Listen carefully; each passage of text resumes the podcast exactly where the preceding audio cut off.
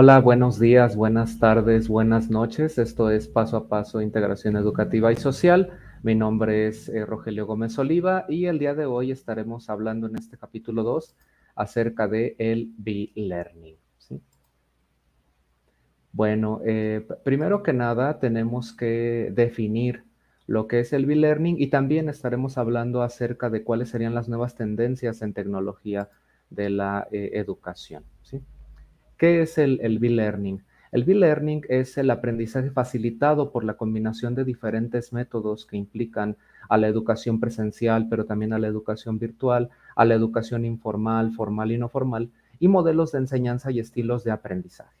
¿Sí? Se basa en la comunicación de todas las áreas implicadas en un curso. Ahora, eh, hay que considerar también el enfoque sociológico del, del B-Learning, ¿sí? Y en este caso, eh, e, este enfoque sociológico divide eh, el estudio del desarrollo social y la implicación de las tecnologías de la información en la educación en, tres épocas. ¿sí? Hablamos de la primera época, la época agraria, a la que conocemos como la sociedad 1.0. Hablamos de eh, ya en la era de la, de, la, de la revolución industrial con la invención de la máquina de vapor, de una sociedad industrializada, lo que le conocemos también como la sociedad 2.0 y en la época actual la sociedad del conocimiento y la información, a la sociedad 3.0. Cabe destacar que este enfoque sociológico que divide la historia en estas tres etapas coincide de manera directa con lo que ya había planteado el futurólogo Alvin Toffler con eh, su ola de la agricultura, su ola industrial y su ola postindustrial. ¿sí? Sin embargo, hay dos conceptos muy importantes para entender estas características de la sociedad del conocimiento y la información. Hablamos en este caso de la generación nomad y del aprendizaje invisible.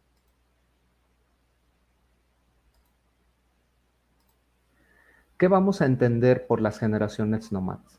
Eh, ¿Cuáles serían sus características? Son generaciones que pueden trabajar en cualquier tiempo y cualquier lugar. Recordando lo que planteamos en el capítulo 1 de este podcast, pues son en este caso personas que pueden tener un aprendizaje ubicuo. Es decir, recuerden que esto del aprendizaje ubicuo se fundamenta en el lema anywhere, anytime, anyone, es decir, en cualquier lugar, cualquier persona y en cualquier tiempo se puede aprender.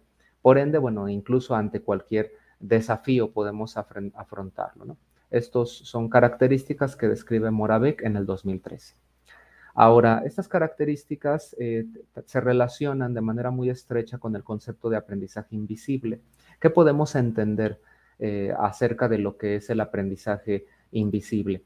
Es un paradigma alternativo de educación inclusiva que va a articular el aprendizaje informal y no formal con el aprendizaje formal. Es decir, el alumno en su vida cotidiana desarrolla muchas habilidades digitales, ¿sí? Utiliza redes sociales, juega videojuegos, instala aplicaciones, etcétera, ¿no? Sin embargo, estas habilidades no se han aprovechado digamos, en las actividades que formalmente se tienen que hacer en el aula. Si de este aprendizaje invisible que finalmente en ocasiones no nos damos cuenta que poseen los alumnos y que por ende quizá al interior del aula no se aprovecha, ¿no? Eh, y entonces, pues debemos de ser muy sensibles ante qué habilidades poseen y tratar de recuperarlas y exponenciarlas al interior del aula. Ahora, ¿cuáles son algunas opiniones acerca del B-Learning? Pues hay autores a favor y hay autores en contra. Los autores a favor mencionarían que el B-Learning va a combinar lo mejor de cada modalidad, recupera lo mejor de la educación no formal, pero también lo mejor de la educación formal, o lo mejor de la educación presencial, pero también lo mejor de la educación virtual. Sin embargo, hay autores que al contrario, sí consideran que el B-Learning es un paso atrás al recuperar componentes de la educación presencial que pueden ser mucho más exitosos en la educación virtual. Ahora, eh, hay modelos, eh, en este caso, de entender el B-Learning. Sí, en particular aquí recupero el desarrollado por Garrison, Anderson y Archer en el 99, al cual lo, bautizan como la comunidad de indagación. Y ellos consideran que esto del B-Learning es un, se puede descomponer, se puede analizar eh, en tres presencias. La presencia del docente, la presencia social y la presencia cognitiva. ¿De qué manera se va a manifestar la presencia del docente? Pues a través del diseño pedagógico, del diseño curricular, de los planes y de los programas. Y a través de la práctica educativa, lo que sucede al interior del aula, que finalmente es mediado por el docente. También existe la presencia social, que en este caso pues, es la comunicación que se da a través de entornos virtuales, ¿sí? este aprendizaje social incluso del que nos hablaba ya Bandura, por ejemplo, y que va a generar cohesión al interior del grupo, ¿no? Eh, a través del uso de redes sociales, mensajería por medio de la plataforma, trabajo colaborativo, en fin, se va a manifestar esta presencia social. Y bueno, pues eh, nos queda ya eh, la presencia cognitiva, que sería el resultado de un proceso de desarrollo de habilidades cognitivas que implican la exploración, la integración y la resolución de problemas. Y el, desarrollo de estos procesos pues, genera un pensamiento crítico y un pensamiento reflexivo. Ahora, ¿cómo podemos nosotros mm, analizar los recursos eh, tecnológicos aplicados en, las tecnologías de la educación en la actualidad? Eh, para eso, para tener un parámetro objetivo para el análisis de la época actual y del uso de los recursos en tecnología de la educación, eh, recurrimos en este caso al, reporte elaborado por la New Media Concertum, ¿sí? este NMC Horizon Report, que implica pues, un análisis que conjunta visiones de expertos de diversos países y ofrece un panorama sobre los recursos potenciales de tecnologías de la información aplicables en la práctica docente. ¿Qué estructura tiene este NMC Horizon Report? Se divide en eh, tendencias clave que aceleran la adopción de nuevas tecnologías en la educación superior, desarrollos cognitivos que impiden la adopción de tecnologías en la educación superior y desarrollos importantes en la tecnología educativa para la educación superior. Este reporte pretende predecir cuáles son las tecnologías que se adoptarán en los próximos años a la práctica docente. Eh, obviamente este reporte se, se, elaboró, los resultados de este reporte se elaboraron años atrás y al día de hoy, al 2021, podemos dar testimonio de cuáles de estos recursos eh, se han adoptado o no y cuál ha sido la razón por la cual posiblemente su adopción esté en proceso o haya sido descartada. ¿Cuáles eran las predicciones de este reporte? Bueno, se pronosticaba que para el año 2013 eh, se iba a hacer un uso generalizado de los MOOC, estos cursos abiertos en línea, y me parece que, bueno, si bien no sé si para el 2013 se adoptó este recurso tecnológico, creo que ahora es evidente en el 2021 y posiblemente desde años atrás, desde plataformas como eMagister hasta Coursera, por ejemplo, que en efecto cada vez más es una realidad que las personas eh, logran desarrollar habilidades a través de estos cursos abiertos en línea. Para el 2013 también se pronosticaba el uso de la gamificación.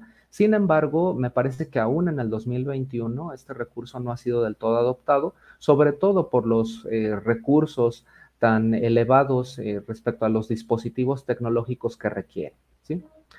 Para el 2014, la implementación del aula invertida, del Flightel Classroom, del cual ya hablábamos en nuestro capítulo 1, se pronosticaba que fuera adoptada y bueno, me parece que dependiendo de la región del globo terráqueo en la que estemos, pues esto puede ser una realidad o no. Sin embargo, en términos generales pareciera que es una modalidad de intervención que ya ha sido adoptada.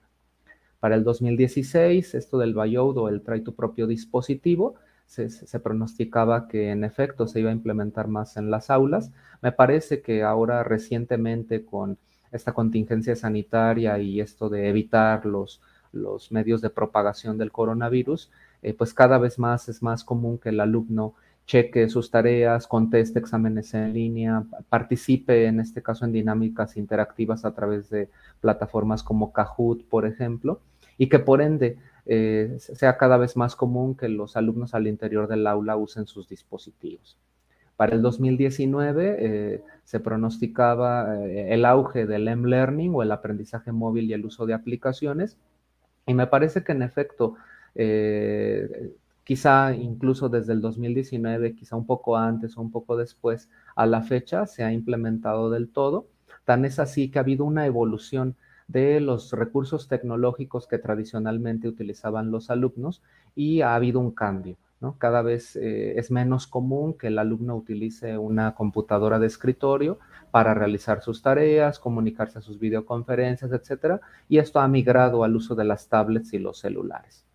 Y por último, para el 2019 se pronosticaba el uso de la realidad aumentada.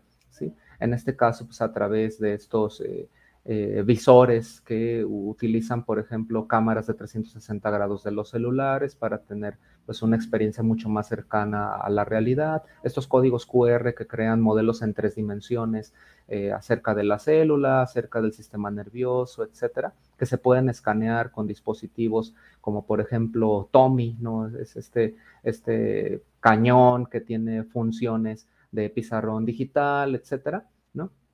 y que pues, eh, en ese sentido utiliza estos recursos de realidad aumentada. ¿no? Me parece que pues, este es un recurso tecnológico que está en proceso de adopción. ¿sí?